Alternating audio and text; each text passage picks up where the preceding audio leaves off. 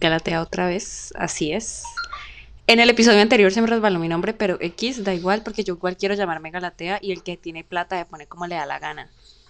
En fin, yo sé que probablemente solamente me escuchan las personas que me conocen, pero ustedes son más que suficiente y los amo. Gracias por existir. La verdad es que, bueno, aviso parroquial. Estoy muy agradecida por todos los comentarios bellos, hermosos y llenos de amor, comprensión y ternura. Nunca cambien. Pero bueno, ahora sí, yendo a lo que vamos a ver, levante la mano el que le tenga miedo al futuro, para ver si somos dos o qué, porque es imposible que yo sea la única que le tiene miedo a ese marica, pues. Posible. Bueno, pero como yo no te veo, asumiré que somos dos entonces, y pues siendo muy optimista, asumiré que somos aproximadamente seis. Y pues pana. O sea, yo creo que todo el mundo le ha tenido miedo a no saber qué va a hacer de su vida. Imagínate, marica, que un día te levantas en tus cuarentas y te das cuenta que definitivamente no hiciste lo que querías hacer. O sea, te levantas y decís, parce, tengo 40 años y estoy atrapada en este trabajo de oficina de 7 a.m. a 5 p.m. a 6 p.m. Y me toca además chuparme ese tráfico de mierda que hay en la ciudad. Bueno, como eso no es lo que queremos, pues, o sea, definitivamente, ay no, o sea, el oso perezoso que pase eso. Entonces, por eso hoy tú y yo vamos a entrar en una espiral de reflexiones y contemplación de lo que viene después de que uno va a la universidad y le toca enfrentarse a ese monstruo, porque es que es un monstruo, que es la vida real. Entonces, bueno, primero vamos a ocuparnos de describir el idilio de la vida universitaria, obviamente, y por qué no queremos salir de eso, ¿sí? Porque es que, parce, ah, o sea, por más terrible que sea tu vida universitaria, te aseguro que no va a ser peor que tu vida real. o bueno, de pronto sí, pero ya, depende de cada quien, la verdad no me interesa. Y bueno, obviamente, nuevamente mi experiencia, y de una vez aviso que el próximo episodio sí puede ser que tenga un invitado, así como pues para vivir la experiencia completa realmente, pero pues... Bueno. Bueno, mi vida universitaria se resume en un solo trago. Bacardí de fresa. Para el Bacardí de fresa tiene que ser lo mejor. O sea, gente de Bacardí, páguenme porque, uff, en serio, yo podría hacerle la mejor, la mejor, la mejor publicidad al Bacardí de fresa. Yo creo que ese debe ser mi trago favorito. O sea, mierda pasa como jugo. Y bueno, bueno, cuando yo entré a la universidad, yo tenía 17 años. O sea, en serio, 17 años, uno así de pequeño no debería tener que decir como lo que va a hacer el resto de su vida. O sea, eso no tiene sentido. Pero bueno, igual le toca a uno enfrentarse a eso y lo peor es que justo me habían operado del apéndice porque la niña aquí no quería irse para la finca. Bueno, entonces justo había entrado yo operada del apéndice, ni siquiera podía pararme derecha bien sin que me doliera el ombligo. Bueno, una tragedia completa. Entonces vamos a hacer una línea de tiempo. Imagínense esto, una línea de tiempo, ¿no? Entonces, entro a la universidad, un espacio grande así, gigante, inserte vida genérica de una universitaria con papás extra protectores y de repente descubrí los carullazos. Las personas que estudian en la Universidad ICESI, en Cali, saben lo que es un carullazo. Y en pocas palabras, para las personas que no lo hacen, los carullazos son la mata del alcoholismo y la drogadicción. No, mentira. Los carullazos son básicamente sentarse a beber en el andén de un carulla rogándole al cielo que por favor no llegue la tomba. Pero pues ese igual era el ingrediente secreto, ¿no? O sea, mientras la tomba no estaba, a Galatea se dedicaba a beber y a pasar pena, porque es que yo no les he dicho esto. Pero pasar pena es mi segunda carrera y yo la verdad es que me voy a graduar con honores cuando me muera de eso. O sea, marica, magna cum laude yo. Entonces, en fin, eso eran mis viernes y jueves y martes y bueno, ya podrán imaginarse entonces cómo iba la cosa. Y eso sí, entonces no podía faltar el existencialismo, que en todo lado se quiere meter. Y llegó el momento donde yo dije, no, pana. Y me gradué, entonces, ¿qué? Hijo de puta. No, ustedes no se imaginan lo que yo sentí ese día. No se lo imaginan, o sea, o de pronto sí, porque pues yo, ¿quién, o sea, ¿quién soy yo para decirles lo que ustedes imaginan? Da igual, no sé si lo imaginaron o no. La cosa es que yo el día de hoy, el día que estoy grabando este episodio, martes 6 de julio del 2021, o sea, a mí, yo todavía no sé qué sigue después de graduarse. O sea, literal, yo me imagino trabajando y es como, ¿hmm?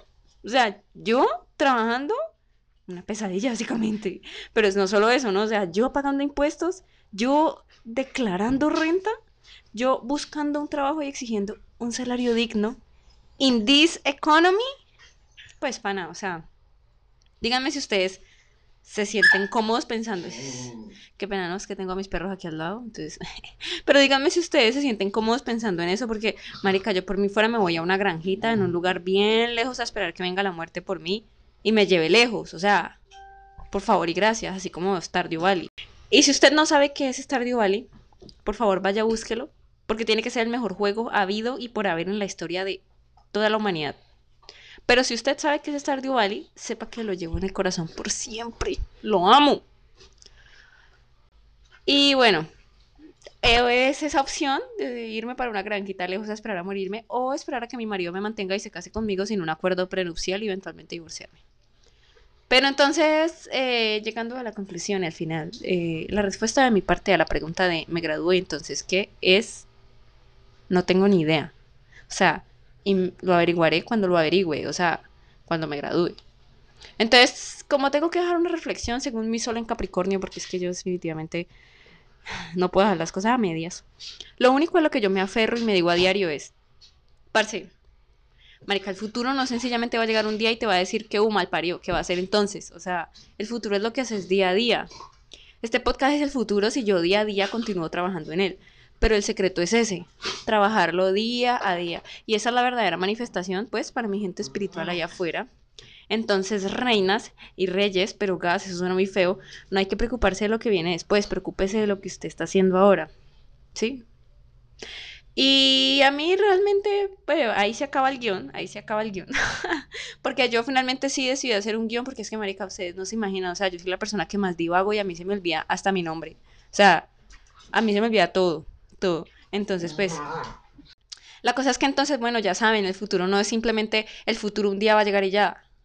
El futuro es lo que ustedes hacen día a día. Y lo más difícil es eso, o sea, hacerlo día a día, como, pana, yo siempre he querido tener el cuerpo de las viejas de Instagram. Y yo sé que es imposible porque, pues, pana, muchas veces el cuerpo de las viejas de Instagram, ni siquiera las viejas de Instagram lo tienen. Pero pues igual. ¿Qué, ¿Qué es lo que más me cuesta de tenerlo para tener que levantarme todos los días a entrenar? Ustedes no se imaginan lo difícil que es para mí. No, para mí, me, yo pienso en hacer ejercicio y literalmente me dan ganas de llorar. Y díganme si ustedes no, porque si ustedes no, entonces yo soy su fan. O sea, soy su fan y soy su nueva seguidora. Porque es que para hacer ejercicio tiene que ser lo peor. En serio, ponerse uno en sufrimiento. No, voluntario. Solamente para verse mejor. No, marica. O bueno, para ser más saludable y lo que sea, da igual. Eso da igual. Igual es un sufrimiento de cualquier manera, no importa. Mi bueno, se acabó el episodio se acabó. Espero que les haya gustado. Y si no les gustó, la verdad es que no me interesa. Eh, para que vean que no me demoré tanto en que me saliera de las nalgas grabar otro. Entonces, pues, pues no estén enojaditos conmigo.